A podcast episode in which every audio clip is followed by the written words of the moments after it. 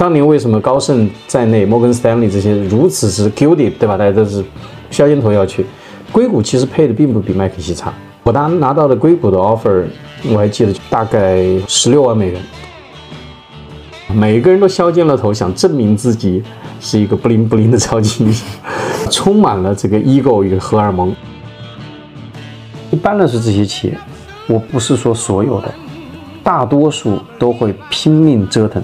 想让自己跳出现在的这个圈，二级赛道吧，它不一定小。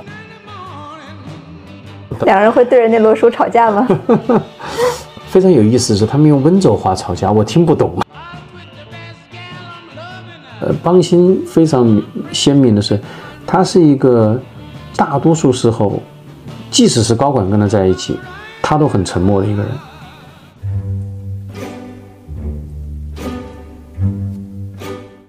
大家好，欢迎收听张小俊商业访谈录，我是小俊。这是一档描摹我们时代的商业文化和新知的访谈节目。中央部公司占据了商业社会很大一部分的比例，但是呢，平时的我们总是习惯性的把聚光灯对准巨头明星们，而忽视了这个群体。那中腰部公司活得还好吗？这集我邀请了先后在两家非常典型的中腰部公司唯品会和好未来担任首席战略官的吴珊珊来聊聊这个话题。呃，除了当企业高管，他也在咨询公司有过十年左右的从业经历。他分享了许多只有内部视角才知道的中腰部企业真实的赛道瓶颈、创始人看不见的欲望和挣扎，以及他们似乎终究难以抵抗的共同的天命。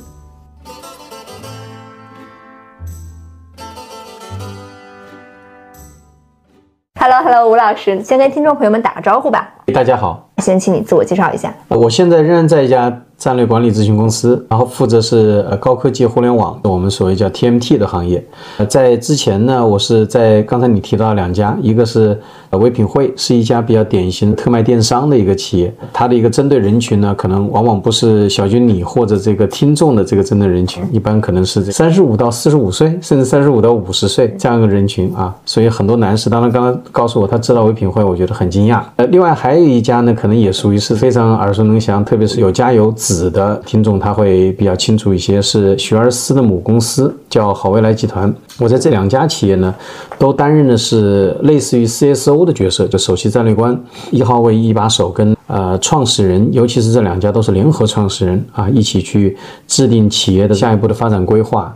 或者说重点的投资、提升运营的一些方向，在更早之前呢，我在两家，一个是美系，一个是欧系的，相对算是一号位的战略管理的公司，一家叫麦肯锡，一家叫罗兰贝格，做的一直是跟战略投资。啊，相关也是以 TMT 这个行业，当然也做过一些，比如说什么新能源，当时最火的时候。说到咨询公司，我还觉得挺有趣的，你能不能跟我讲讲咨询公司当时是一个什么样的职业选择？在那些年，就是什么样的人可以进咨询公司？咨询公司大概一个发展路径是什么样的？咨询公司应该说到现在为止，我不知道中国现在情况怎么样，可能很多人公务员体系或者是这个政府啊、央企啊，现在是一个比较 prefer 的，又回到了铁饭碗的方向，但是。三十年河东的时候啊，现在三十年河西，那个时间点的咨询行业应该算是带着一点神秘色彩，因为大家都不熟悉，它是个舶来品。甚至三十年前，呃，麦肯锡刚刚打开中国行业的第一扇窗的时候，那个时间点，所有人都不知道咨询到底是干嘛的，所以有各种各样的神奇的故事出来。当时进入麦肯锡的时候，我还记得很。那是哪一年？真的要暴露年龄吗？你告诉我一个区间好不好？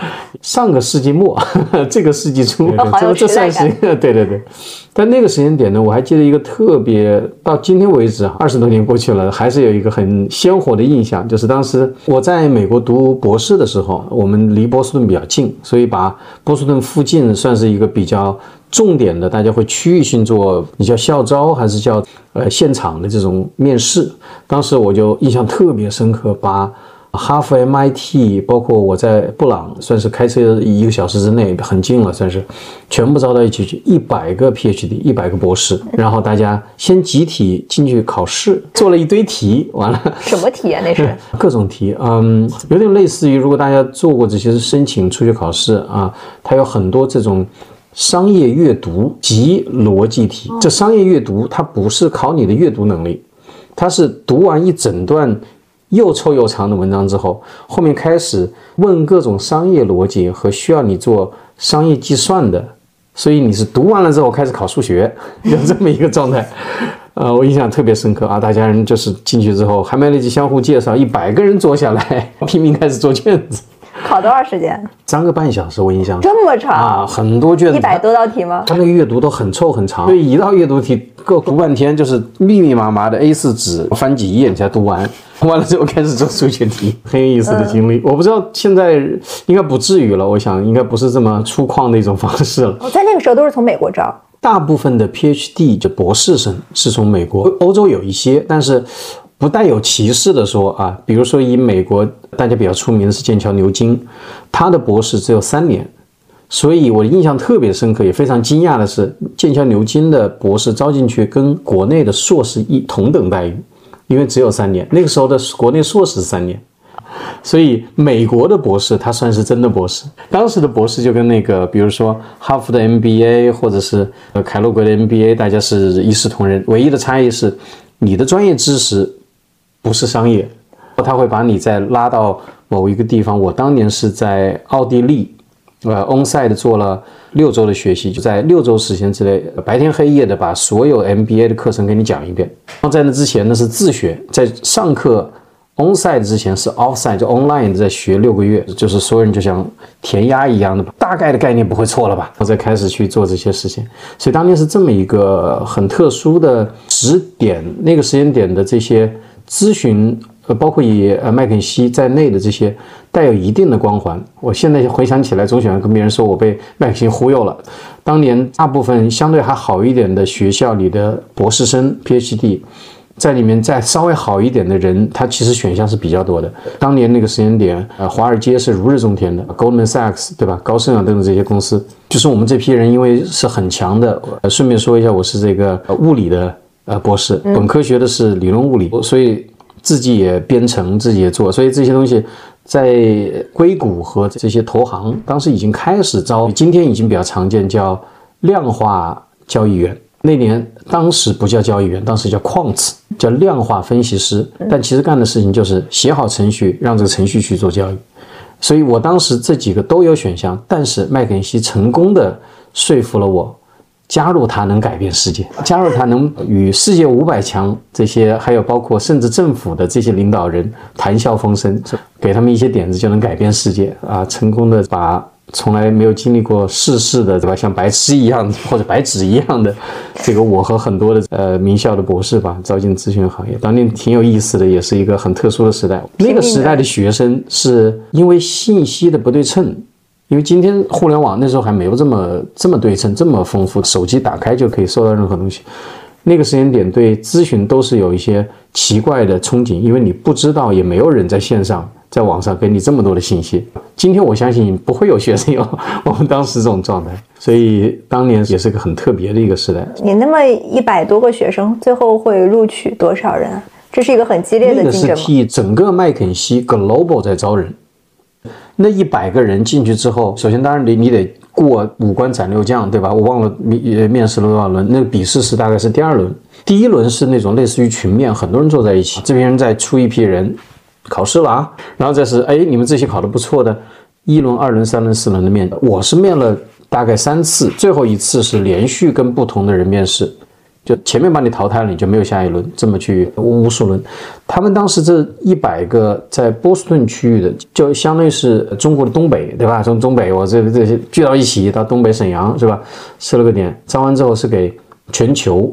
去这里面出来具体数量我不知道，但是他们淘汰率好像一般来说，从第一轮到后来淘汰率都有百分之呃八十九十。一共是多少轮次？真不记得了，但是肯定是就是算上刚才这些轮，至少是五六轮。麦肯锡当时是一个有非常诱惑薪水的 offer 吗？在那个年代是因为他博士一毕业就有十几万美元。如果跟刚才，比如说你去投行去硅谷，投行的底薪可能比不上，但投行的 bonus 的那个时间是百分之两百、百分之五百，完全看业绩、看年景，对吧？去了就是数钱。当年为什么高盛在内、摩根斯坦利这些如此之 gilded，对吧？大家都是削尖头要去硅谷，其实配的并不比麦肯锡差。我当拿到的硅谷的 offer，我还记得大概十六万美元，叫做 senior engineer，就高级软件工程师啊，就这么一个 title。但是 again，麦肯锡成功的告诉你会改变世界，大家都对吧？一张白纸就说啊，很快被点燃了，我要改变世界，就冲上去。你是什么时候感觉到有落差的呀？进去之后，首先啊，的确改变世界了，因为大部分的企业，包括我现在在的公司，这几家公司，呃，面对的都是，比如说中国五百强，或者是世界两千强这样的体量。为什么呢？只有这些公司，它有这么强的一个欲望，说我要通过一系列的创新的前沿的战略与管理思考啊，去提升自己。其他公司不会的。而这些公司往往他愿意拿出几百万美元做这件事情的时候，往往这件事情对他们意味着要乘十乘一百，甚至乘更高比例的回报。这肯定是一个重要的决策。好，无论你最后做好做坏，给了怎样的建议，你改变了它，对吗？而这件事情对于世界两千强、中国五百强的企业，都是在行业、在社会层面有很大影响力的事情。他说的是对的。但是并不意味着你这个愣头青进去了，你改变了世界。你再进去是非常著名的一一个机器上面一个小螺丝钉，或者是你在旁边拿着一个在使劲拧这个螺丝钉，你就是这么一个角色。你说什么时间点感到落差？其实你很快就感受到了。进去之后做完了几个项目之后，你意识到自己在整个金字塔里面的位置之后，你就感受到了落差。是个什么位置啊？那是一个多大的体系？体系并不大，体系其实。我在的时候，整个麦肯锡全球只有五千员工，全球整个大中华区只有两百人。那个时间点，这这两百人包括秘书，包括做研究的人，真正在前线一线跟这些打交道的咨询顾问，可能也就一百出头。因为我记得当时做研究的人可能就三十多个人在后台，对吧？你发个需求，他给你做一大堆的洋洋洒洒的报告给你发回来。在这个体系里面，它有个什么问题呢？合伙人制，合伙人制一个很大的一个特点就是，他自己是有生杀予夺权利的，因为他是公司的 owner，他是每一件事情的 owner。你刚刚进去的时候，你是为一个重要的事情端茶送水的一个角色，这个角色是非常鲜明的，我印象很深刻。基本上我进去第一年的每一个项目，它的汇报材料都是我在。有时候是凌晨两点，有时候是凌晨三点，在公司的打印机室一页页打出来，装订好，然后端到会议室里面去做的。所以尽管那个时间点，当年一百多万人民币是相当不错的，因为那时候上海的房价可能也就一万，一年可以买一一个房。呃，交完税之后，你能买个几十平米这种状态，当时傻嘛，早知道对吧？Anyway，所以那时候是不错，但。那个薪水你干的其实这种事情，right？然后另外一个就是对吧，在锤炼自己的手艺，高端的艺人他的画能够值钱，对吧？我们在锤炼画画的这个水平，上半身一直是以卖画为生，到现在为止又开始，当然我现在是出点子啊，我们的团队卖画，对。你在麦肯锡待了几年？两年多，你刚才也讲到美系的咨询公司和欧系的咨询公司有不一样，他们不一样在哪里啊？非常不一样。我觉得美系的公司其实就跟我们现在看到的商业世界一样的，大部分的美系企业其实是有很强的，我应该说叫 business school 商学院文化的。呃，而且它的管理风格很多时候跟我们看到的，大家在这个抱怨啊，这个美国政府。的粗暴态度一样，它的管理风格其实也是一样的。美资企业的管理风格其实更加的顶层思考，而且独断专行，而且很多时候是以商业故事、商业逻辑为导向。什么意思呢？我往往去征服人家，是因为这个故事打动了人。德国或者说欧洲的这个咨询公司，罗安贝格是个德国咨询公司，截然不同。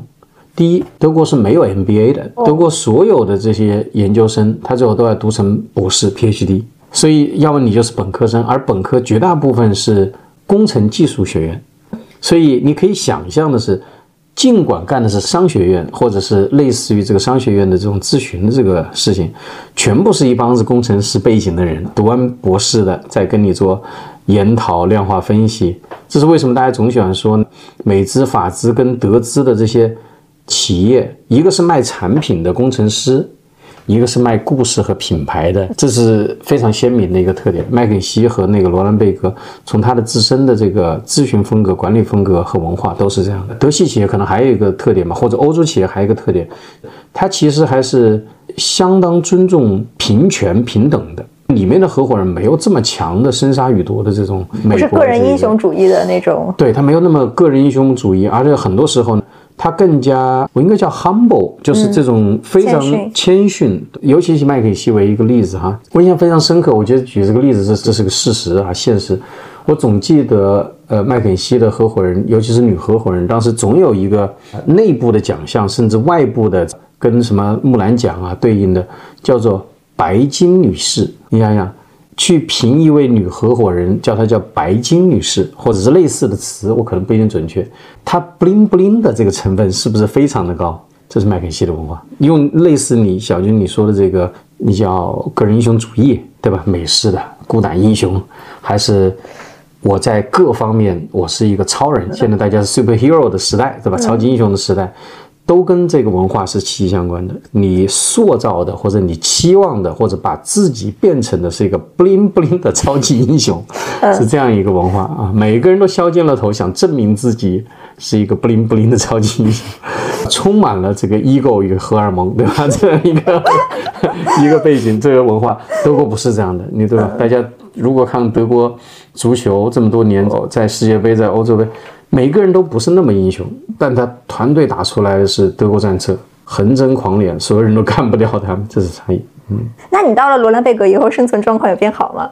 哦，变好很多。我再也不在三点钟打这个，他们也更加注重这种我们叫呃 work-life balance，就是工作生活的一个平衡。我原来老是告诉我原来的朋友，对你们又在十二点一点钟，对我八九点钟就在想回不回去呢，就是这种状态，实在好很多。你在这里待了多久？哦，在罗兰贝格待了六年多，嗯，看来还是罗兰贝格更。你非要计算我到底多大？呃，不是不是，没有没有没有。嗯，然后就到了我们今天的主题了，是是是，就是中腰部公司。先来界定一下中腰部公司一个范围吧，可以举一些例子。我觉得中腰部公司基本上我是这么定义它的啊，在中国除了排得上前三或者最多前五的公司，全部算中腰部。我指的是你体量、规模、品牌。至少能够到疫情前的中概股，比如说以它的这个市值到这个差不多一百亿美元左右的一个市值，我得限定一个时间范围，因为我刚才还在聊去年年中的时候，大家看在疫情前到那个时间点就去两个静态值，大部分企业跌了百分之七十到九十八的市值，所以没有办法用 最近的市值，实在是这个大起大伏，所以。这一系列的公司往往意味着它在一个高科技互联网的某一个生态领域里面，在这个呃，我叫它叫一个二级赛道吧，一级赛道可能是个万亿级的赛道，二级赛道往往是个千亿级的赛道，它是一个翘楚，翘楚是什么意思？都不是前三，我就是第一或者第二，第一名往往吃肉，对吧？大家经常会说你在互联网就是这样，第一名吃肉，第二名喝汤，第三名可能什么都没有了。这当然是一个很极端的一个半开玩笑的一个说法，但反映了他们的高度竞争的一个格局。就像我们说那个奥林匹克，大家永远记得金牌得主，谁都不记得银牌得主，尽管他们相差零点零一秒。所以在整个互联网的这个生态版图里，绝大部分公司都是中腰部公司。不，我们大家能够或者普通听众能想起来的品牌，它就已经不是小公司了。所以。在我们能想到的品牌里面，不进前五的都是中央部公司。比如说，我待过这几家，其实是典型的中央部公司，它不是前五。我当时主动选择不要进，比如说 BAT 这样的公司，因为我决定跳进互联网大潮的时候有点偏晚。那个时间点，当一个企业到那个规模的时候，我能够进去做的改变。记得我一开始刚出研究生院的时候，是怀揣着改变世界梦想的，因为我希望进去的，我能去影响创始人，影响整个企业的这个发展。所以我选择的是当时体量还没有那么大，这样的一些这个企业，可能也就。不到一百亿规模，伴随着他们，比如说能够上一个台阶，五百亿甚至更高，这是我当时的初衷和目的吧。你当时为什么没有更早的跳进来？我其实是有点愚笨的，这个一部分跟我原来不能说，大家不说 PhD 代表是那个永久的。头部损伤，permanent head damage，什么意思？我其实是当时觉得这是一种这个像世界大爆炸看完之后，我同样的感觉，我觉得这是对我们物理博士的一种 insult 的一种一种侮辱。你怎么能把我们说的这么如此，对吧？我后来想想有道理，为什么呢？呃，当你是在理科研读了很多年之后，你特别敏感的是理论逻辑跟数据，你非常不能够敏感的是。它背后代表的情绪、代表的人文、代表的人与人互动的东西。我到了一定年之后，比较 unluckily 啊，我才意识到这件事情。其实意识到的是比较晚一点。那么当时互联网在刚起来的时候，其实有很多的信号，就告诉大家，这必然会是一次大的改变这个整个商业格局的一个事情。但我当时是迷醉于天天去想着我去通过顶层的思考，非常。专业的研究、分析数据，或者一些这种叫 framework，framework 就是我们的平时分析的框架，或者战略性的思考性的一些框架，而去打动这些 CEO。但是，就是刚才提到的，我们打动的对象往往不是创业级的企业，不是冲在最前头创新级的企业，它一定到了世界五百强、世界两千强这个规模，才有可能去请我们。所以，你反而会发现的是，你天天在跟这些大数据。对话的时候，你忽视了旁边茁壮成长的小树苗，甚至小草。而那个互联网，其实前几年我刚刚不是讲到的，有一段所谓叫金融大的冲击之后，基本上洗掉了所有不健康的这些小树苗。在一零年左右，一零年在经济开始回弹的时候，一一、一二、一三，这些公司在迅速的三到四年里面。就成长起来了。等我意识到的时候，一反身，这些都已经，对一四一五年我意识到这件事情的时候，他们已经哎，已经变成半高的这个树了。OK，对我这个时间点，我想我再不跳进去晚了，对吧？你你往上跳，蹦到一个几十米高的这个树上是很困难的，所以我那个时间点就已经跳。但我实际上最终跳成到大概一六年的时间点了，已经挺晚了。一六年初为什么选择去了唯品会？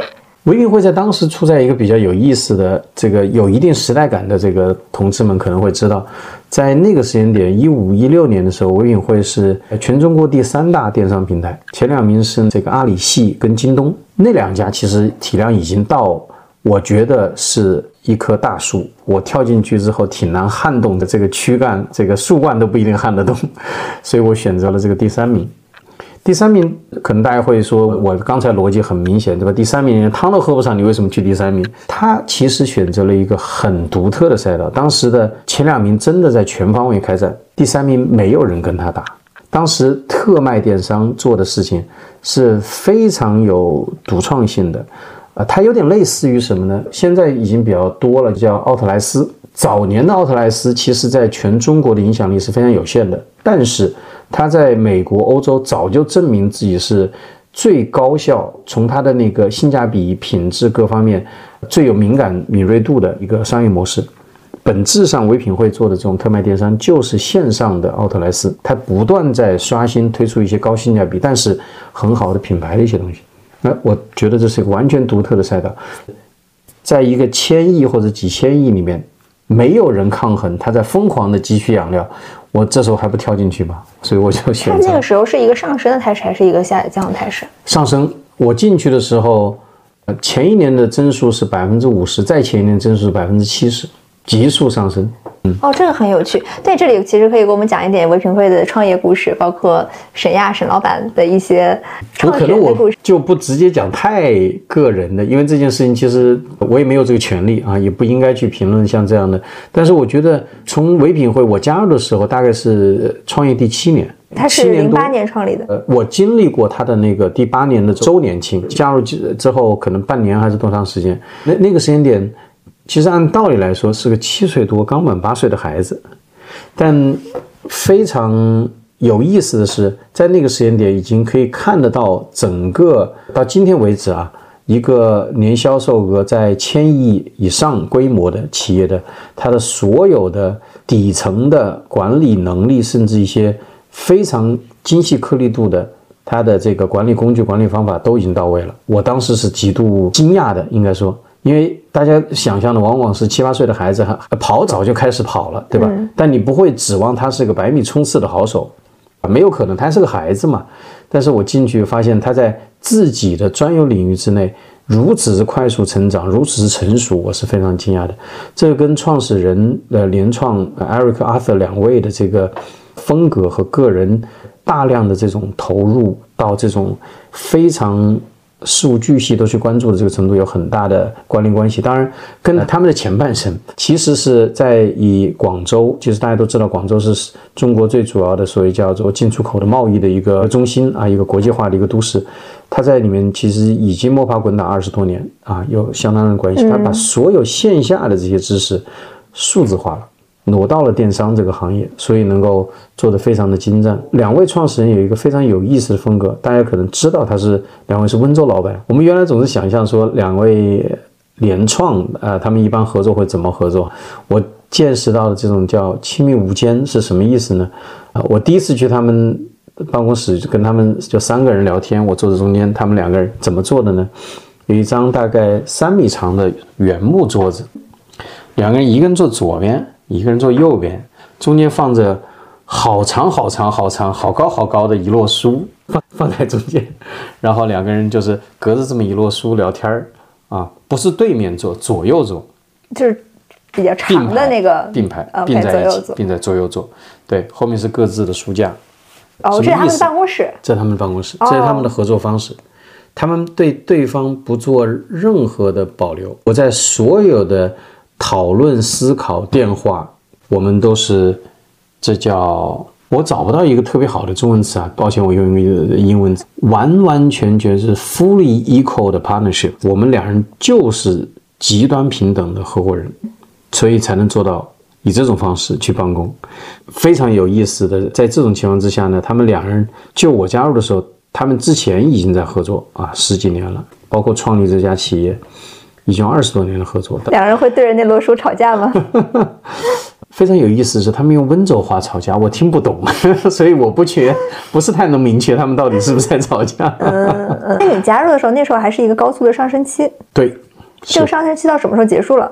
我还记得我做给他们高管层，因为我们其实当时十位高管啊，我们每周一一大早。要在他的那个会议室，就 CEO 的对面有个会议室，只够坐十个人，一个小会议室里面，呃，每周每周的经营计划会。呃，我记得我第一次开这种经营计划会的时候，就要带来对，就提前做作业哈，对未来的业务的预测和分析。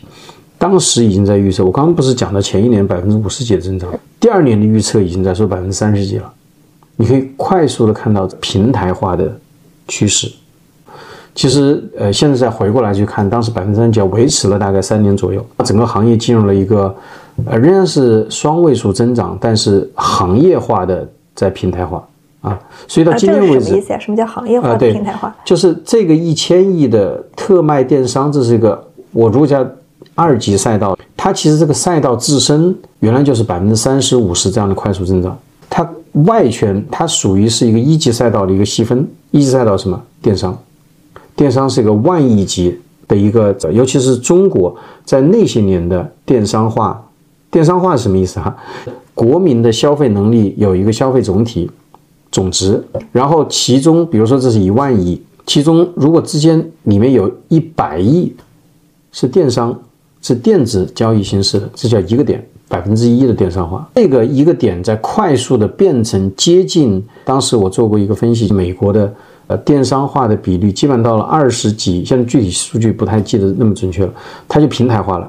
亚马逊其实后来就没有办法把它的总体规模扩大那么多，它很多时候开始做其他业务，比如说我们后来耳耳熟能详的云业务啊等等这些业务，来扩大它的业务和它的利润。中国也是类似，中国也是到二十几之后，基本上就开始平台化了。一级赛道不会再高速增长了，你最棒的是一级赛道高速增长。二级赛道还在上面再乘一个系数高速增长，外面蛋糕变大，我在里面切的比例还越切越大，我就会乘法式的快速增长。那个时间点会看到一级赛道的放缓，整个的增速放缓，而二级赛道在里面增速由于几家。公司之间的竞争在挤压特卖电商的一个这个它的一个行业的一个生存的。你说的是规模，淘宝、京东和淘宝、京东对他们对他们在后面在那个时间点，很快我们都预测到了拼多多的崛起。那个时候拼多多是个刚刚几个月的创始企业。我怎么预测到的？我们当时在跟踪所有的那叫有一定的 BAU 呃每日活跃数或者是每月活跃数。就是几个对大家做移动互联网肯定都非常熟悉这个，不是看它的量，而是看它的增速。我们跟踪增速前一百的企业，拼多多以极高的速度冲出来，哦，那那你当时反应是什么？买，买。后来呢？也不卖，别人不卖，你可以投资，但是不卖。准备花多少价钱买？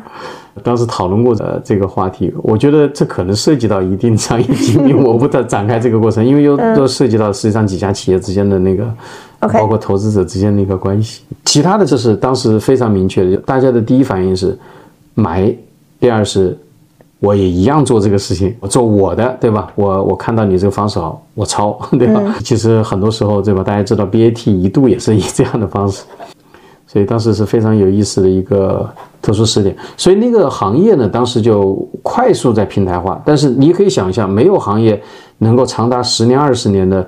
这种百分之三五十增长下去，对吧？就是无穷大的一个市场，才有这样的一个空间体量。你刚好加入在那个转折点上，那这个那个转折点那个会议，你们意识到可能要从增速从百分之五十到百分之三十的时候，甚至往下更低，对对，甚至更低的时候，你们做出什么样的反应呢？准备怎么样突破这个瓶颈？当时的大这个算是中腰部公司的一个典型的特点，面面对的一个状况。对对对，非常非常 sharp，的的确确非常有意思。中央部公司往往是对着一个。大赛道里面开辟出来的，因为种种机缘巧合的一个二级赛道，往往它能够成长起来，它肯定是最先冲进去的几家，而且以一个带着大量的经验或者是特殊的一些资源禀赋，因此它能比别人跑得更快更好，运营更加的，比如说高效，对吧？才能保证说它的现金流啊等等这一方面，这些企业进入之后，在前两三名，大多数。都生存下来了。其实我们现在，呃，如果横向比较，另外一些中腰部企业，比如说像魏小李这些智能汽车，也是典型的。我仍然叫它是个二级赛道。智能汽车到今天为止没有，呃，完全变成个万亿级企业的我这个赛道，但是它是有可能蜕变的，因为这是一个技术性变革啊。这个埃及赛道可以完全替代掉原有一级赛道燃油车的这个整体空间，对吧？它不是一个只有百分之二十几就平台化的这么一个。都说回来，所以。在这种情况之下呢，他们大多数会有一段超级黄金的生长期。唯品会的前十年都是黄金生产期，我进去就比较幸运的，正在黄金生产期的尾声，所以见证了一系列，算是它的变数，它不是主动变数啊，这是行业的一个整体的变数，所以它是被动变数。接着说到你的第二个，刚才那个呃这个 point 这个点，当它变数的时候，怎么去突破这个天然的瓶颈？天生的这个诅咒，大多数的企业的反应其实是多元化。其实我在的两家企业经历类似，都是多元化这样的一个过程中，有的企业其实是有很强的资源禀赋，它是有可能成功的。但是不幸的是，就数据上来看，大多数都没有多元化成功，没有成功的摆脱他自己的这个诅咒。这个诅咒来源于什么？来自于什么？哈，就来自于。他生在了二级赛道，他的优势，他变成这个二级赛道的王者，变成了他某种程度上跳出这个二级赛道的一个诅咒。就什么意思？他的资源禀赋，他的文化，他的创始人的一些叫天才也好，叫智慧也好，帮助他长到这么大。但是往往这一系列成功的打法，会有很强的惯性去影响他下一步的思考和决策。大多数二级赛道相互之间可复制性和叫可转移性并不强。你做特外电商，你说我一定能够去智能汽车把这个事情做好，基本不可能。你原来在挑货、买货、选货，跟你在做呃智能汽车怎么能够更好的去服务消费者是截然不同的一套方式方法。这意味着什么？如果他非常幸运的是二级赛道之间连绵不绝，有很好的穿透性。这什么意思啊？我举个可能讲的太理论化了，是吧？比如说，我就举这个我比较熟悉的啊，互联网教育这个行业为一个例子。这一度其实，在双减之前，真的是有机会形成一波接着一波，最终蜕变成一个巨大的一级赛道的。为什么可以一波接着一波？互联网教育在被双减压制下来之前，其实可以明确的看到它的业务之间的这种连续属性。然后它的品类之间的相互的带动性，每一个都可以成长为二级和三级赛道的时候，它叠加起来就可以发生翻天覆地的变化。我举个例子啊，大家可能比较熟悉的是，呃，新东方。新东方于老师早期就是开培训班儿，帮你咨询啊，帮你怎么怎么考试考托福。他其实很快的进入到了自己这个行业的一个瓶颈，接着他发现学科的这些培训跟教育有很大的空间，比如说数学竞赛，比如说大语文啊等等这一系列的新的，有好未来也好，或者是呃中国家庭的父母对吧？虎爸虎妈。虎娃这个为主，他们带动起来的一系列刚性需求，它这样一波一波的品类，每一个都是一个品类。我教你数学，难道你就不能在我这学语文吗？我语文学的特别好，哎，我这边英语老师也很棒，你是不是可以学？我的小学的竞赛做得非常好，你到六年级到初一的时候，你考不考虑顺便把我的初中的业务给做了？我举个例子，这就是品类之间的连续性和它的穿透性。每一个品类都是几千亿的品类的时候，当它能够从一或者从 A 到 B 到 C，然后又到阿尔法、贝塔、伽马，所有东西都有连续性的时候，它就把整个赛道给铺满。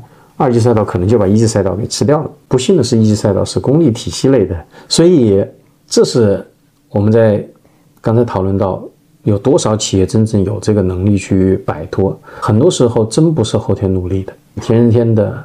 战略和站位，这个就涉及到，比如说二级赛道的瓶颈。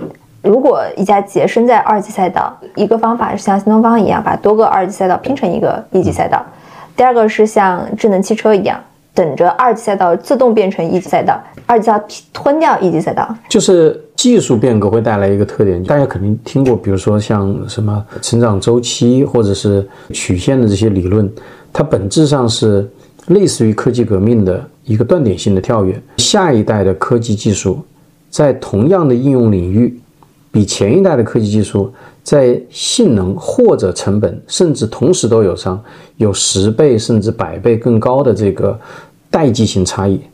它在跳跃过去之后，可能一年，可能十年，它会完全替代掉原有的赛道。或者是原有这个科技与产品，二级赛道出现和替代，很多时候是因为这个本质性的技术性变化。但是对于大多数企业，这两个可能都不存在这两种状况，不管是拼成还是二级赛道变成一级赛道，所以他们就选择第三条路，叫多元化，可以这么理解吗？我觉得多元化的本质其实是在尝试找刚才说到的这种机会。只有这两种机会吗？首先不是，还有一种纯粹多元化，纯粹多元化。举个例子，大家都比较熟悉，是吧？我是一个社交软件，不赚钱，我要赚钱吧，我就去寻找一些能赚钱的呃社交业务。我可能会，哎，我给你卖个皮肤，我给你里面装一些付费的游戏，那我不就已经多元化了吗？我现在社交软件做的很不错，我发现，哎，这里面积累下大量的内容，我内容是不是也可以变现？我可以把里面的声音。把里面大家创作的这些文字或者视频、小视频，再以某种方式，所以它就形成了一波一波的多元化的这个可能性。但是我觉得这里面有一个点呢，是我刚刚说的这个例子，其实是有一个连续性的，是刚才说的这种前者。对，但也有完全不连续的，这样可能大家到时候看你是不是要保留啊？比如说你是个搜索引擎，我突然做决策，我要去送外卖。它的业务能力上面没有连续性，嗯，但这样的这种类似的多元化，很多时候也是互联网企业会去做的，因为本质是什么呢？它构成了一定的上下游关系。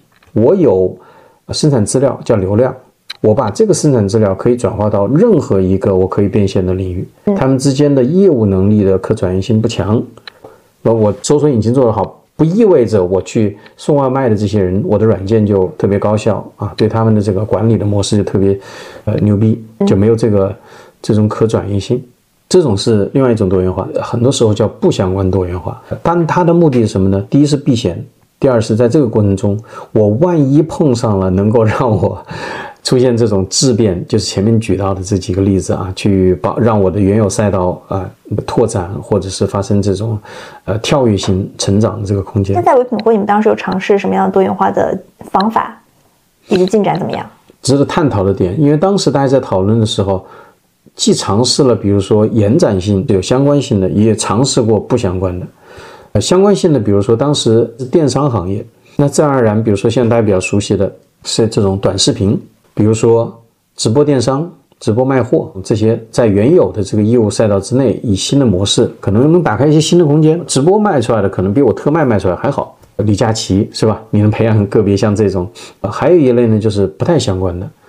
我去弄一个这个互联网金融的一个牌照，我开始借钱给你啊，我开始做各种各样的金融产品，这个能力相差非常的大，所以都试过。像这些这个相关的能力领域，互联网其实大家现在反过来看，真正能够赚钱、能够发展到千亿甚至万亿级的赛道，数量是有限的。所以，对这些企业，尤其是中腰部企业，它在一个二级赛道变成了王者。大部分的创业者在尝试过成功之后，他是不满足于只在这个叫池塘、叫江河湖海都可以啊，在这个他嫌小了，我要跳到空中云中成龙。他尝试在跳到更大的领域的时候，就面临这个问题。其实，二级赛道之间有这么好的相关性和这个可联通性是难的。很多时候真的是出身决定了他的命运，他的站位可能就决定了他的命运。听上去，当一个企业开始多元化的时候，意味着它是很焦虑的时候。往往是，或者他到了一定的生存的、成长的瓶颈，或者有生存危机的时候，他就会尝试多元化。其实不光是刚才说的中腰部企业，头部企业也一样经历过了。没错，对，只不过头部企业，比如自己有做有做电商有。做做外卖，对对对对对，团购，嗯，团购，对，当然在这里面某种程度上也是体现了他当时的一个瓶颈化的一个问题。还有一个，其实好多互联网头部也好，中央部企业，刚开始快速增长的时候，它是不计代价的，是不赚钱的。大家都都听说过这个网络效应，网络效应很多时候是以金钱或者是以零甚至负成本为代价去增长出来的。他接着下一个问题就是证明自己能赚钱，所以他有时候多元化的目的是为了找到这个有附加值、有一定高附加值啊，让自己能够变现。字节是一个典型的代表，电商成功的让它变现，非常成功。唯品会怎么从第三级降落了呢？前三级其实那席位被拼多多所取代了嘛？他其实自己没有降落。它一直保持着一个非常良性的增长，它自己是一直平稳在它那个就安于了那个赛道，是吗？对，它在这个二级赛道里面仍然是王者。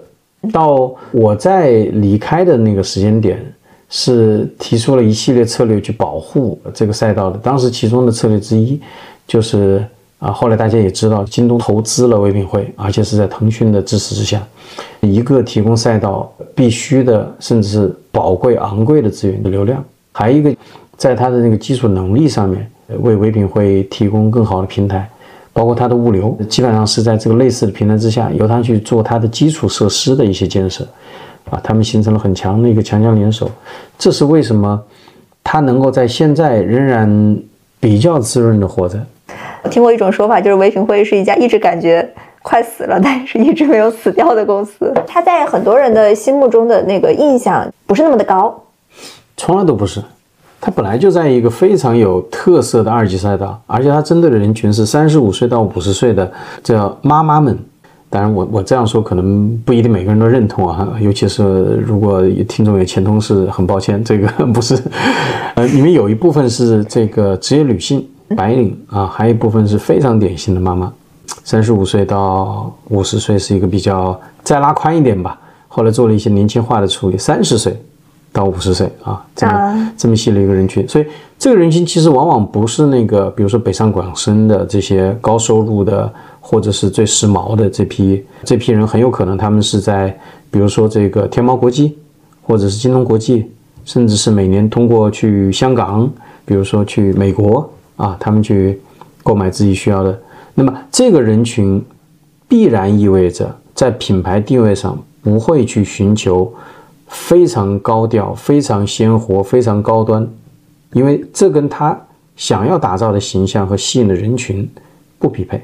他需要的就是这样一个相对低调，但是它性价比极高啊这样的一种品牌定位。奥特莱斯永远不会是去卖 LV 或者是这个最顶级的奢侈品。呃，唯品会和聚美优品其实都是赶上的电商创业的大的浪潮。为什么聚美优品没有了，但是唯品会还在？这跟刚才那个讨论的点非常相关，还是那个赛道的问题。一个是赛道它具有一定的独特的呃护城河，大多数企业不擅长也不喜欢做这样的事情。特卖就是奥特莱斯，真的就是奥特莱斯。大部分的奢侈品牌和那些他们不会甘于和喜欢一直做奥特莱斯，但是有的企业我就觉得自己做这个奥特莱斯非常好，我要做成全世界最棒的奥特莱斯。我不去指望我变成全世界最好的，比如说这个消费者品牌变成 Costco 变成 Walmart，我就做世界上最好的奥特莱斯，这变成他的一个非常专注的一个点，跟刚才说到的那个试错。以及他创始人的基因和特质有关系。创始人基因特质，他就适合想做这件事情。其他的事情多元化过程中，他会浅尝辄止，可能在这地方不是个贬义词哈。这意味着以很小的机会成本试错，他试过之后自己有一个感觉，觉得这不适合我，他就快速退回来。试错成本是低的，他可能试了一百件事情，但可能他只用了别人试三五件事情的代价。然后他就专注于做他自己擅长和喜欢的事情，反而保证了他的这个赛道、他的业务能力、他的自身的这资源的这个定力。为什么特卖会是护城河呢？品牌打折不就好了？说明对奥特莱斯和特卖的这个业务商业模式本质不是太了解。我举个例子，就是大多数奥特莱斯里面的产品不是正店里面的产品，它其实是一个专有的。销售渠道和它对应的这些产品系列，同时，第二，它以什么样的方式去运营特卖这件事情？那奥特莱斯其实是你每周随时去随时有，它的折扣一直是这个样子，对吧？你甚至可以用纸质的，纸质意味着什么？我打印出来这个周期极长，你一直可以用，对吧？它会写着三个月以后过期。但是那个特卖电商不是的，特卖电商是我每天有两个时间点。分别是在大家上班跟下班的高峰期，我会做不定时的非常高性价比的折扣。如果这正好是你喜欢的品牌，你会发现你根本舍不得去错过这个机会，因为你不知道下一次会来的是什么产品、什么品牌，有没有这么好的一个折扣。相当部分的消费，女性、男性都如此，但是女性会多一些，是 impulse driven，就是完全是一次性的这种冲动性驱动的。当你发现这只有一个很短的个呃窗口期，而这个东西它的性价比给你的信号如此之强烈，你会买的。有相当部分三十到五十岁的女性，她会被培养出一个习惯，每天到这个时间点打开这个 A P P 看有什么东西在打折，到晚上又看一眼，然后一年到头发现买了一大堆的东西，其实都是当时一时的冲劲。你可能事后会后悔，但是你当时买的时候非常愉快，非常愉悦。那说明唯品会还是对于女性们做了很多的研究。他对消费者、对人性有很深刻的研究。这里面的护城河不是大家想象的，我就打个折就好。讲三个对于女性消费者的洞察。我觉得刚才算一个，比如说就是习惯，包括购物习惯是可被培养的。你到了这个时间点，你就会心痒痒，我要再看一眼，我是不是又可以找到像昨天一样这么高性价比一个东西？一般是几点？现在时间点我不记得，我记得是早上八点跟晚上八点，就隔十二个小时。大家在上班的时候，你这时候是很有有些闲暇时光，对吧？十分钟、半个小时，甚至有人一个小时去浏览的啊。下班的时候也是类似，你刚吃完饭，你会打开 APP 看一眼。这是第一个，第二个呢？我觉得当时还有一些数据性。指向性的是，大多数人，当你在第三次在这种特卖网站下完单之后，你会变成一辈子的客户。哎，这个数据是极其鲜明的。你会发现有一个 cut off，什么意思？就是你如果把它们曲线全部做，呃，因为我当时也分管，我们就叫 BI，就是看所有这些数据，跟 CTO 和这个大数据的 VP 是我最好的哥们儿呃朋友，我们经常会讨论这个数据驱动的。这是另外一个，为什么它有如此强的这些护城河？它真的是大数据在研究人性，这比特朗普研究人性还来得要早。还有呢？还有呢？还能再再来？第三个特点非常有意思，大多数女性在购买物品的时候，即使是在做特卖电商的时候，她会连续的切换三个以下的这个购物的 APP，但不超过三个。这意味着什么呢？三个之间切换，但不超过三个。就意味着大多数女性是有比价意识，但是她不会那么认真的比。当你发现你自己喜欢的那一两个看起来明显在别的平台上要便宜，你这个比别的平台便宜很多的时候，你马上就下决定了，跟刚才说的那个冲动消费有相当的关系。你其实没有那个耐心仔细去比，而且像男生买车一样的，男性会充分对比。我刚刚说的这个基本上是有这个女性标签的，它很有意思。赠送你一个，大多数女性或者大多数的消费者，在数据后台显示的是，他购买完。一定时间这样比价行为之后，他就放弃比价了。他已经建立了信心，我在这买的连续多少单都是最低价，他后面就不会再比了。可能最多是再比一个，他就不会再比了。这所谓有一个后面就是大家总喜欢，尤其是唯品会，呃，喜欢用一个词叫心智。你真的在他的心目里面形成这么一个定向思维，思维的定式。你是他这里面性价比最高的，他除非在后面出现一些明确的反对象，或者是正好跑进某一个看到一个，哎，比我之前买的东西还便宜，要不然他就会永远相信这一点。那我们来聊聊好未来吧。好未来是怎么成长成一个中央部企业？它后来有什么样的突围的一种尝试？就是你其实说的它的后半段，它会逐渐总有一天瓶颈化。它在前半段，我觉得这基本上是我们看到的。大多数包括到现在今天的这些比较头部的二级赛道的这个领头羊都是如此，它其实是带着资源禀赋冲进的一个没有竞争对手的一个赛道，甚至好未来的这种情况之下呢，基本上是他开创的一个赛道。就大家都知道，像我们这些老一代人、老一辈人，那我们的父母，他们当时的这些孩子的父母，是有这种所谓什么奥林匹克、什么华罗庚金杯等等各种各样这种光环的影响的，跟当年的这个教育或者报纸啊、媒体的导向是有关联的。总喜欢会说天才少年啊，什么什么都是做这些竞赛的，所以在一段时间或者在那个时间点。呃，在父母没有这么多，不像今天或者是五年前这么多选项的时候，大多数的父母都会倾向于让我的孩子，我怎么能让他望子成龙嘛，变成个天才？那时候天才基本上划等号是一个数学天才，或者是一个理科天才，在小学的时候就更加如此，很少会有人说我要一个英语天才，很少有这种说法。在那个时间点呢，需求是。非常强烈、非常普遍的，在中国的这个父母的，但是从供应端基本没有供应。一部分是因为政策把原先的一些校内啊等等这种非企业运作的这个机制，在一段时间让他们如此之丰富和有效之后，一夜之间把他们给关掉了，导致从供应端一下子没有任何形式的竞争对手。和供应商，那么好未来其实抓住了这么一个机遇。好未来当时是跟这些学校一起合作，在校内提供这种培训啊，这种竞赛培训或者什么各种各样的培训班。校内全部关掉之后，所有的需求被挤到了校外，他们不得不朝这种培训机构或者是企业去寻求帮助。包括当时最大的这个呃教育性的集团就是新东方。于老师在那个时间点是看不太上学科，他认为英语教育出国留学是最强、最美好，从绝望中寻找希望的这么一个领域啊，他欣欣向荣啊，的确也是如此。但是，所以大家都没有看得上啊，当时以数学为主为例这么一个学科培训这块，所以当时的学而思就一口气就冲进了这块，发现开班如此的简单。收费和家长的这个反馈如此之正面，当一个班开完之后，又有十倍、百倍的老师、家长又拥上来问是不是还有更多的班，那自然而然，这是一个无比旺盛的需求而又没有竞争者的一个领域，就这么一个班一个班开下去了，从宇宙的中心海淀黄庄，朝着全北京。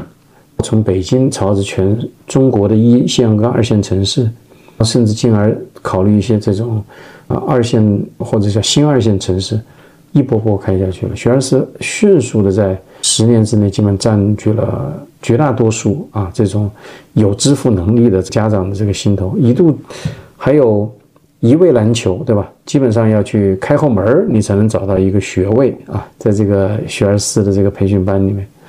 另外一点呢。资源禀赋，联创包括 Tom 邦鑫老师、亚超老师啊、于云峰老师等等几位这个联合创始人，他们都是名校的硕士，他们本身自己都是极端聪明、极端自驱力强、自律能力强，而且有很强的学习能力、上进心的人。当一个这样的人已经非常难得的时候，他有三四位这样的核心高管形成个团队，一起在驱动总结。和不断地以更好的、更高效的、更自律的方法去培养下一代、下下一代这些校长、这些中层、中高层管理者的时候，这个业务就没有道理涨不起来。它基本上是以一个规模化、军团化的方法，不断在把各处的短板，把它里面的这些最佳的时间复制到各处，八十分变成九十分，九十分变成九十五分，把。全中国的这个业务给做起来，所以当时的这个成长的一个经历是非常不能叫可歌可泣，但是实际上每次大家在分享的时候，我都能够可以想象到一批高素质的大学生，甚至名校大学生，在以军团化的方式一起作战，做这么一个事情，做这么一个企业的时候，他是不是有多么的无往不利啊？这个无坚不摧，真的是成长过程非常漂亮。如果对比我所观察到的，不用具体说某一家企业或者是某些企业，应该说这家企业它的基因和文化跟创始人这几位的他们的个性、能力、自驱力还有自律啊这方面是分不开关系的。我到现在为止认为，我看过的这么多高科技互联网企业里面。啊，尽管这不是一个最出名的企业，但是的的确确有极其强大的特质啊！如果不是因为不可抗力啊，我相信这家企业是有机会成长为一个一级赛道的一个巨无霸级的一个企业的。它的路径就像新新东方一样，它的路径跟新东方截然不同。新东方其实是更多是站在一个多元化，而且培养大量的这种具有网红效应或者叫明星效应，用那个谁的说法。这是培养大量的脱口秀明星，啊，以这样的方式在成长为公司的一个个的企业招牌，各个区域的企业招牌都不一样。好未来不是，或者当年的学而思不是，学而思从来不注重培养明星，他培养的是体系化的方式方法，把每一个进去的。当然是可造之材、可塑之材都是不错的，精挑细选的老师或者是这种大学生，把它迅速的变成可以在这个军团化里面去攻坚作战的呃中坚力量。但是不要明星，去明星化。所以他们的成长路径去明星，去明星化，这是明确提出的。对，为什么呢？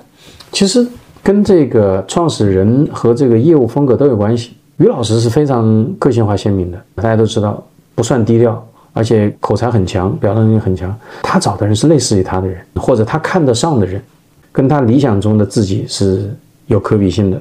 所以这是一个 profile，他会以这种方式去找好的老师、好的管理者。如果你接触过好未来或当年学而思的这个企业高管和创始人，他们是低调的、谦逊的。如果不上台，你在一两句话之间是看不出他的光彩跟。闪光点的，但是他上台之后就属于，你可以看到突然一下子变成状态 A 变成状态 S，原来不错，现在变成超级明星这个感觉，他全部用在把它发挥在了讲台上，所以是截然不同的这个类型。徐东方老师也把光彩发挥在了讲台上，这个我觉得差异在哪儿呢？一类是以可能是不是脱口秀这种方式。他会以这各种方式，包括段子啊，各种方式去刺激多巴胺。我觉得是个多巴胺驱动的一种教学方式。对，而那个好未来学而思不是的，它是以内啡肽驱驱动的。它让你努力，你获得收获，你会觉得啊，我我前面为什么这么辛苦？哦，原来是为了这个。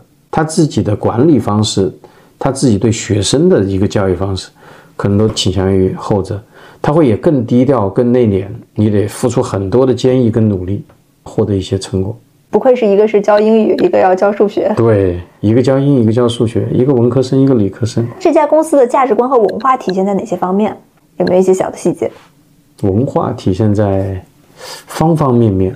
我举个例子吧，好未来的一个在面对双减的时候，跟新东方的处理方法，好未来的处理方法是。做了一次全员的动员，把所有的数学老师，因为双减意味着一个数学老师都不能留，已经违规了，形成一次集体的告别。那个时间点我已经不在这家企业了。但我在朋友圈，在各个场合，因为周边的这么多年经营在里面的一些朋友，我基本上是基本等同于在现场直播或者是旁观了这场呃告别会，呃，基本上，当然这是个在线，他没有办法把几万的老师全部集中到一起，在线跟这个各块的离线的这种会场啊聚在一起，他的一个整个过程，所有的参与者的都是无比感慨，说自己。感激这个让自己获得成长，并且极度舍不得这一家能够怎么描述这个事情啊？我觉得当时有一个几个老师在朋友圈里面的一个分享，我觉得挺好，哎，很多人点赞，都是老师或者是中高管，叫一经落万物生，觉得自己一个时代结束了，但是他相信这里面每一个人在这个金的这个遗骨在海底，他会。沉在那里，逐渐腐烂，但是它会长达十几年，把周边小可能方圆几公里的这个位置长出一个生态来，就长在他的尸体之上。一经落网无声，他相信，基本上所有的老师都感觉自己离开了一个非常好的平台，但是这个平台给自己他的未来和下一步的成长提供了足够的养料，他们都对自己的下一步更加有信心。我觉得这个事儿，它不是一个对他的文化的一个直接的这个总结，但是它提供了一个侧写。侧写是什么呢？基本上每一个人都认为自己在这个平台上汲取到了足够的养料，他会非常感激啊，这个平台能够给他带来东西。另外一个，他们做的这个告别会的处理方式呢，是新成立了另外一个组织，因为双减不允许你是个盈利性组织，你得是一个非盈利 NGO。然后才允许你去教学。他把所有的这些老师都移到那个组织下面，目的是什么？这些老师在短期之内，他一时半会儿找不到其他的方式，你仍然可以在这个里面得到足够的，无论是工资啊，或者是收入啊，或者是什么其他的一些福利支持。哦，这个能延续多长时间？延续到这个老师自己主动离职，这是我的理解。当然，也可能后面因为我没有跟进细节，因为自己也不在这个企业内部了，所以很多人是很感慨的。这其实是非常人性，甚至很体面的去实现了一个切换。然后从个体大家得到的一个共同的一个认知是经络的一个感觉。我可能这个庞然大物消失掉了，但是他在尽他的全力把他所有的养料。提供给这些林林总总的每一个这个机体，这是一个挺有意思的一个一个处理。新东方处理的也非常的漂亮，但是你会看到它的风格截然不同。呃，于于于老师就宣布他会把所有的课桌和所有的财务捐给那个呃这些偏远地区的小学，老师们就集体离职。你会感觉到，我不能说谁好谁坏，但是你会感觉到很强烈的一个这个风格性的一个差异。好未来除了这些，就比如说前员工或者现有员工，基本上他们不对任何地方去宣传自己做了什么事情。而新东方的那个，比如说售卖桌椅这件事情，是大家广为流传，大家当然是赞举，这是一个好事情。但是你可以看到，他把这件事情变成了某种程度上一次 marketing 的一个动作。很有意思，都很好，但是你可以看得到风格的一个截然不同。新东方感觉整体比较美式风格。对，然后我觉得可能跟它是英语，对吧？包括里面也有大量的这种，呃，跟留学啊，跟这个美国的他们打交道有一定关系。它会以更加舆论化、品牌化和宣传化做一些事情，而好未来的处理方式呢，更多是我对得起良心的感觉啊，隐忍的。低调的，在默默的在考虑的这种方式。你刚刚提了两遍特殊的资源禀赋，对于这个企业来说，它能够呃从一个赛道快速的利用它的黄金时间冲出来，而且可能在相当长一段时间里面，这个赛道是无敌的，它是无敌的。这个特殊的资源禀赋对应呃唯品会和好未来，他们分别是什么？创始人的禀赋包含哪些？我觉得这样的资源禀赋有这么几点，一个呢就是创始团队他可能自己。带有很强的，应该叫个性资源，他很多自己的这些特质，在这个方向上能够更好的带领他的创业团队去做适合的事情、适合的产品啊，迎合适合的这个消费者或者客户。还有一类资源禀赋呢，是就真的是资源禀赋，就它很有可能是带有原来的这些相关赛道或者是其他的这个企业里面的，像沈亚就是这个样子。资源对对。但比如说，我举个例子啊，我们现在有好多这个智能汽车的这个创业公司，很多时候它其实是在相关领域经营了很久，对吧？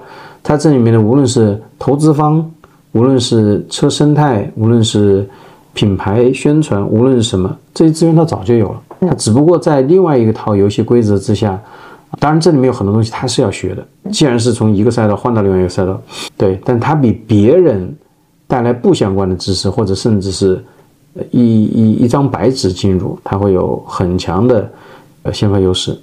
个性资源分别讲讲。我觉得见仁见智啊。我觉得这些。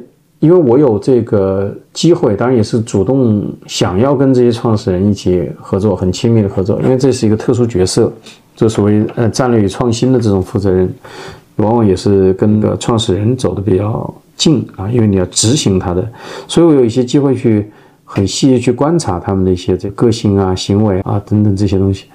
我个人觉得，在做成这些事情上面，基本上每一个能做成的人。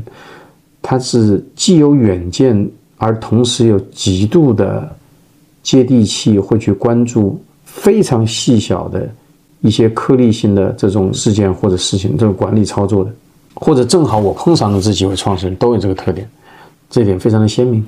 还有一个那个。有些人不喜欢，但我觉得这真的是他们的资源禀赋，或者是他们的个性的这个的天性之一，真的有点偏执。很多时候你会觉得不近人情。你认为这件事情从商业逻辑、从人情世故、从过去的案例分析上面，都在证明他错了。他可能都没有办法特别清晰有效的用英语叫 articulate 完整。全面清晰的阐释他为什么这么想，但是他就坚持，最后证明，无论这是他的 guts，还就是他的这个洞察，还是第六感吧。第六感他是超越你逻辑分析的，他得到了对这件事情的一个洞察，但他就是坚持这件事情。我觉得第三个，我觉得在他们两人身上，我指的是一般创始人有一位核心，无论他是两人团队、三人团队、多少人团队，这个核心。能做成这件事情，他有一个很强的资源禀赋，就是他有极其极其强的学习和反思的一个能力。为什么这件事情非常重要啊？甚至刚才说的第二个点跟第三个点是相辅相成的。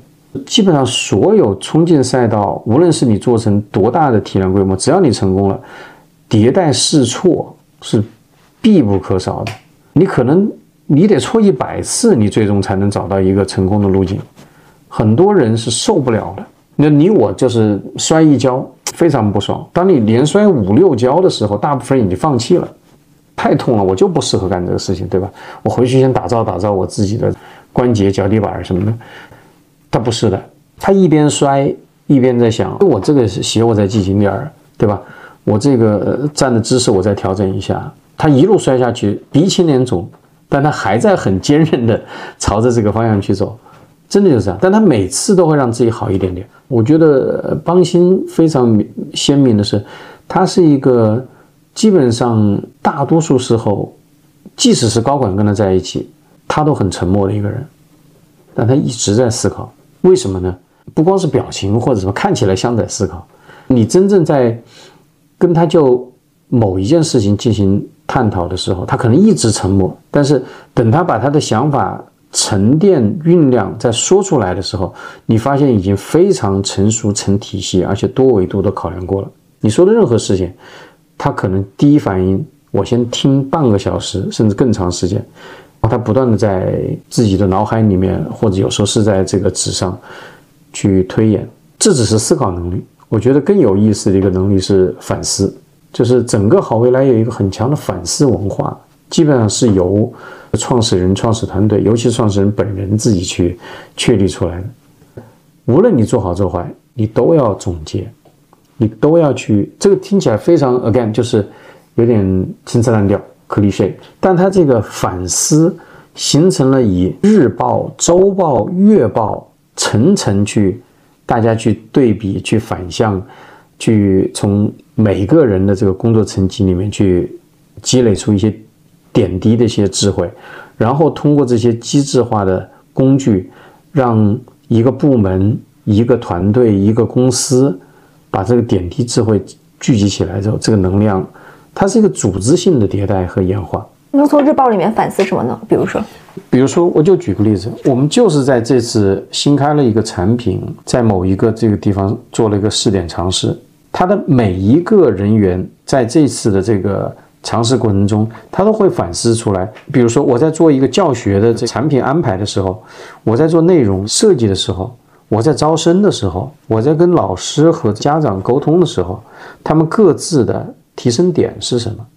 他们把这个提升点全部会各点汇集到一起，一层层的跟上面再形成更多的一个结论，这些结论就会去用来指导下一次的他做的任何事情都做这样的一些迭代。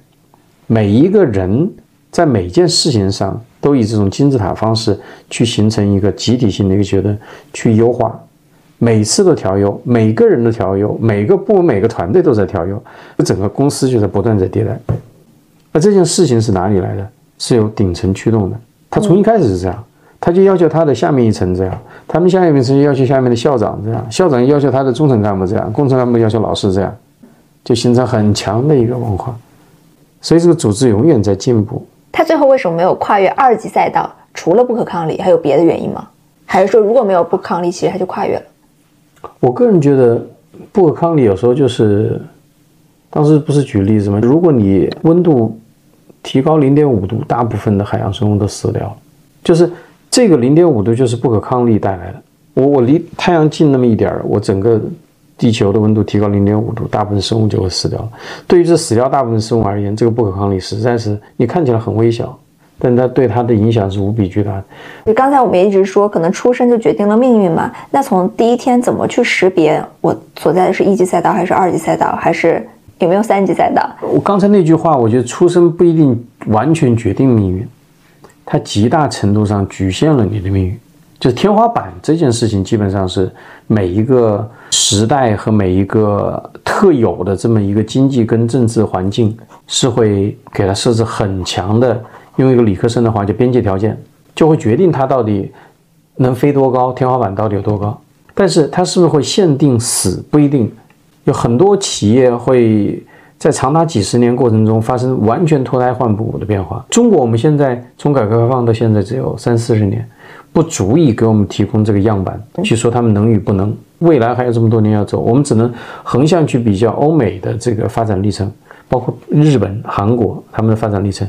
有很多企业它是从它实现蜕变啊，甚至跃迁，它从原有的。一级和二级赛道里面跳到了一个截然不同的一家二级赛道，做的比原来要好的非常的多。这种企业比比皆是，不一定是互联网企业，因为互联网总的来说，美国也好，中国也好，只有短短这么几十年啊。但是很多的这种，呃，比如说在制造业、化学、化工，在比如说这种高端制造的一些这种先进机器，比如说飞机啊、军舰啊等等这些行业里面，它有很多企业是从。比如说，最开始就是一个矿业，它一点点、一点点演变，进入到了全然不同的。比如说发展，我我就不举太多的例子，因为实际上这些企业可能都在现在这个时间点上已经变成庞然大物，它有太多的这个行业条件，但他们起点是非常 humble、非常非常谦逊的。当年是一个，比如说铁矿石，或者是原来是一个这种农业的这种农耕性的这种企业，它一点点去。演变出来，但这件事情在互联网是不是可复制？这其实是值得大家去考虑的一个事情，因为互联网代表的是整个所谓的从原子朝比特的一个跃迁。理论上，线下原子能做的所有事情，基本上在比特世界里面、虚拟世界里面都可以做一遍。所以我个人认为，它的空间和这个想象潜力都是无限的。线下所有事情都可以在线上。在虚拟世界里面完全复制一遍，更何况现在还有 AI，还有等等这么一系列更强有力的工具。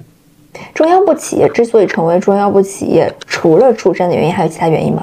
我认为最重大的一个因素是出身原因，是他选择这个赛道。OK，跟创始人的关系是什么？创始人可能是更强的一个去让他快速成长和催熟的一个因素。那么有些创始人，比如说你刚刚举了两个例子，我不横向对比，都是在消费电商的创始人决定了这家企业到底是成与不成，或者是能不能活到今天，但他没有办法改天换命，说我一个一二级赛道突然一下变成个一级赛道，基本上是先天决定。一级赛道有哪些？二级赛道有哪有哪些？我们现在来看，一级赛道其实总在变化，因为一级赛道其实很多时候跟我们现在的技术的一个平台。呃，又发展到哪个阶段有关系？比如说，类似于短视频，包括这个算法推荐出来之前，搜索是无比强大的一个一级赛道。在搜索出来之前，门户网站是那个时代的一级赛道。你可以看到它技术在不断的在演进。现在我我也很很跟很多人比较类似，我会看好 AI 是下一个无比强大的一级赛道，它会替代掉我们今天说的。什么算法推荐的短视频啊，或者是搜索，或者是等等，因为它这里面有十倍、百倍，不知道多少倍的它的一个性能的一个提升，这是必然一个结果。只是它以什么样的具象化的一个商业模式，最后跑到最后，这个拭目以待。嗯，二级赛道呢？你说二级赛道的什么？包括哪些？非常多，我们刚才提到的都一级赛道，除了一级赛道以外，都叫二级赛道。一级赛道前面加一个前缀就是个二级赛道，加一个形容词，电商一级赛道，特卖电商二级赛道，它是一个垂类。当然也有这种，它的一级赛道就还没成长起来，它自己是是一个特有的二级赛道。它是不是也有机会去完全变成一个大的一级赛道？有可能，但这是完全取决于消费商业模式、政策、技术。很多中药部公司能有什么特点和比如说巨型企业或者创业企业不一样的地方？我觉得中药部企业的企业或者我就是想具象化一点，是他的那个高管，尤其是创始人这批人，其实都是有极其远大梦想的。这批人往往从来没有想过或者选择过，我应该是一个中药部企业或者在二级赛道里面，他们都是有变成一级赛道、万亿级、下一代的 BAT 这样的梦想的人。所以一般来说，这些企业，我不是说所有的，大多数都会拼命折腾，想让自己跳出现在的这个圈。二级赛道吧，它不一定小，几千亿也也挺好，对吗？这个河流。对对对，你比如说我的市值在一百亿美元、三百亿美元，非常好了。创始人一般来说都持有十几二十，对吧？非常好了。但是我看到这些大多数，我就举个典型例子。为什么说他们一直会拼命折腾，而且极其远大的野心？我看到这些创始人绝不会变现卖掉自己的公司，他就把钱放在，他就把股票放在那，那个事情对他都只是个数字而已。这就是一个很强的信号。我要的不是这个，我要的是我要把我这件事情涨到多少多少倍，把我这个赛道推到什么一个完全不同的一个高度。这些人会这么折腾，但是。事业命是吧？你也没有想到，突然一下来了双减，或者是种种。我觉得这是一个很强的一个特质。我觉得还有一个特质呢，就是他其实这种跟他的野心相对的是他的不安全感，的确有很强的不安全感。但这件事情不好说是中药部企业或者创始人的特质，大多数中国民营企业家的特质，创始型民营企业家的特质。中药部企业的创始人和你见过那些你做咨询时候见过那些大树相比，会有什么不一样呢？你指的是创始人对比创始人，我看到的一个呃比较明显的特点是，他们某种程度上还是有点仰望的感觉。我还是用一个数学竞赛的一个例子哈，我我当年是比如说一个省的竞赛的，算是省状元类似这么一个角色，我觉得很多人可能是仰望我的，在竞赛这个角度上。但是我一直觉得，我为什么没有去拿一个奥赛金牌？是什么原因让我这个就是没有没有跳出这一块？就相当于是一个二级赛道对比一个 一级赛道的这个创始人，证明相当部分的一个问题。其实这就存在有一个心态：到底我资源禀赋不行，还是有一些特殊的技巧、特殊的这个门道我没有把握，还是种种其他原因？比如说这里面存在着。天时地利人和啊，这么一些不可抗的、不可控的一些因素，我我就会各种方式去想，各种方式去努力。但是我总的来说，我会觉得我还能到那儿就好了。那个人真的是冉冉这么亮的一颗星在那个地方，会有这个感觉。他会尝试去跟他们去合作，去借鉴，去学习，去以种种方法去去尝试做一些突破。但我觉得其他，如果我从我的侧面去观察，其实他们没有区别，很多时候是先天导致的，是赛道导致的，赛道导致的，是土壤导致的，是土壤，是他真的是实业命业，他创业这个时间点，他在他的资源禀赋、他的时代、他的当时的商业土壤之下，这是他能看到最好的机会，他就跳进去了，他也成功了。但如果把它挪到十年或者五年前，他可能变成另外一个更加大的这个万亿级赛道，他的创始人，他可能得到全然不同的结果。我看到他们的横向的资质、个人的特性上面没有那么大的差异，这是我看到的。那普遍来说，中药部公司活得怎么样？唯品会是极少的活得非常好的公司，是吗？三年前你问我这个问题和现在问这个问题答案截然不同。我三年前会说活得都特好，都折腾得非常有干劲。我最近没有时间去看这个数据，我仍然引用刚才我们聊到的数据，对比疫情之前，市值缩水百分之七十到九十八，这是常态。我觉得我很难去评价说他们活得很好，折腾得很愉快，这其实是大部分企业面临的压力跟现状。那会减少折腾吗？我就会减少他们折腾的可用的资源，不会减少他们那颗折腾的心。所以唯品会还是一个这些企业里面非常特殊的一个案例，对吧？应该这么说，就是在现在这个环境之下，比较稳定的行业，一般来说属于经济的周期性，越是在经济不好的时候，越接近于消费行业，他们的稳定性越好。所以这一部分是呃，同样是一个经济周期特性带来的。电商相关的这个行业现在是一个比较稳定的状态。那属于闷声发大财吗？是属于吗？算是。中药部的老板抠吗？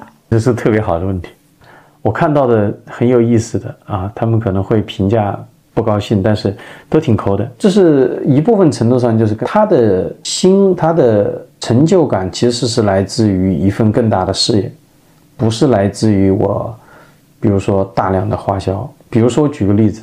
我有一段时间，我就穿着现在这身衣服出现在前面，我就不说是哪家企业，大部分人都会来说吴老师，你真时髦，跟你的几个什么什么老师这个创始人比，你比他们穿的帅多了。他们身上穿的都是几十上百人民币一件的这个衣服，尽管他的身价是这里面的亿倍，他们不会花钱关注这些事情。啊，我觉得其实，在我们传统意义上说抠，对吧？你不愿意花钱的，他就不愿意花钱，他不在乎。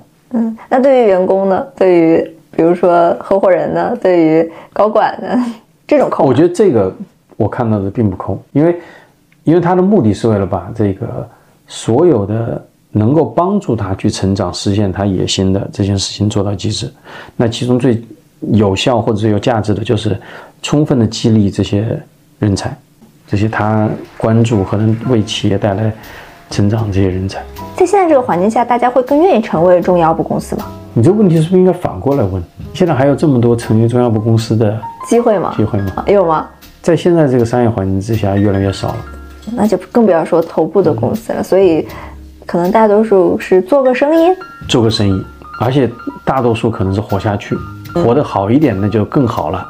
那最后能不能就给职场上的年轻人一些建议？中药部公司是一个好选择吗？我个人认为，绝对是一个好选择。为什么呢？中央部公司大多数就刚刚提到的，都在从他的那个创始人，他的这种折腾感，他的这种对未来的你叫往好了说叫愿景，往坏了说叫野望，是吧？看你用哪个字。但无论如何，他会不断驱动这个企业的成长。你最佳的一个方式是你加入一个在不断演化和成长的一个组织跟平台里面，因为它会必然给你制造一个成长的一个土壤。那它也瓶颈了呀？对，它瓶颈了，这是在赛道和这个发展机会上瓶颈了。但是对比一些大赛道，它早就瓶颈甚至倦怠，进入一个内卷化的一个环境之下，它会要好很多。坦诚讲，另外一点呢，我一直，当然这是我个人的愿望，这是我在说话啊。就像我一开始，我不会选择最顶部的企业，然后尝试去，呃，通过卷，通过职业化，通过任何方式去找到价值。我宁愿去找一个在还有快速成长空间和潜力的一个企业。我可以伴随着创始人，如果你不是个高管，你你伴随着某一个层级的，比如说机会、业务或者团队，在这个组织化里面跟大家一起成长，这是很快乐的一件事情。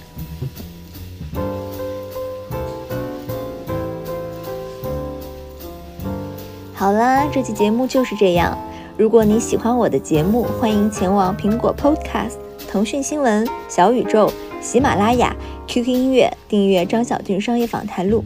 如果你有其他想邀请的嘉宾、想听的内容，或者你有任何想探讨的话题，都欢迎各位听众朋友们在评论区里留言。那我们下集再见，拜拜。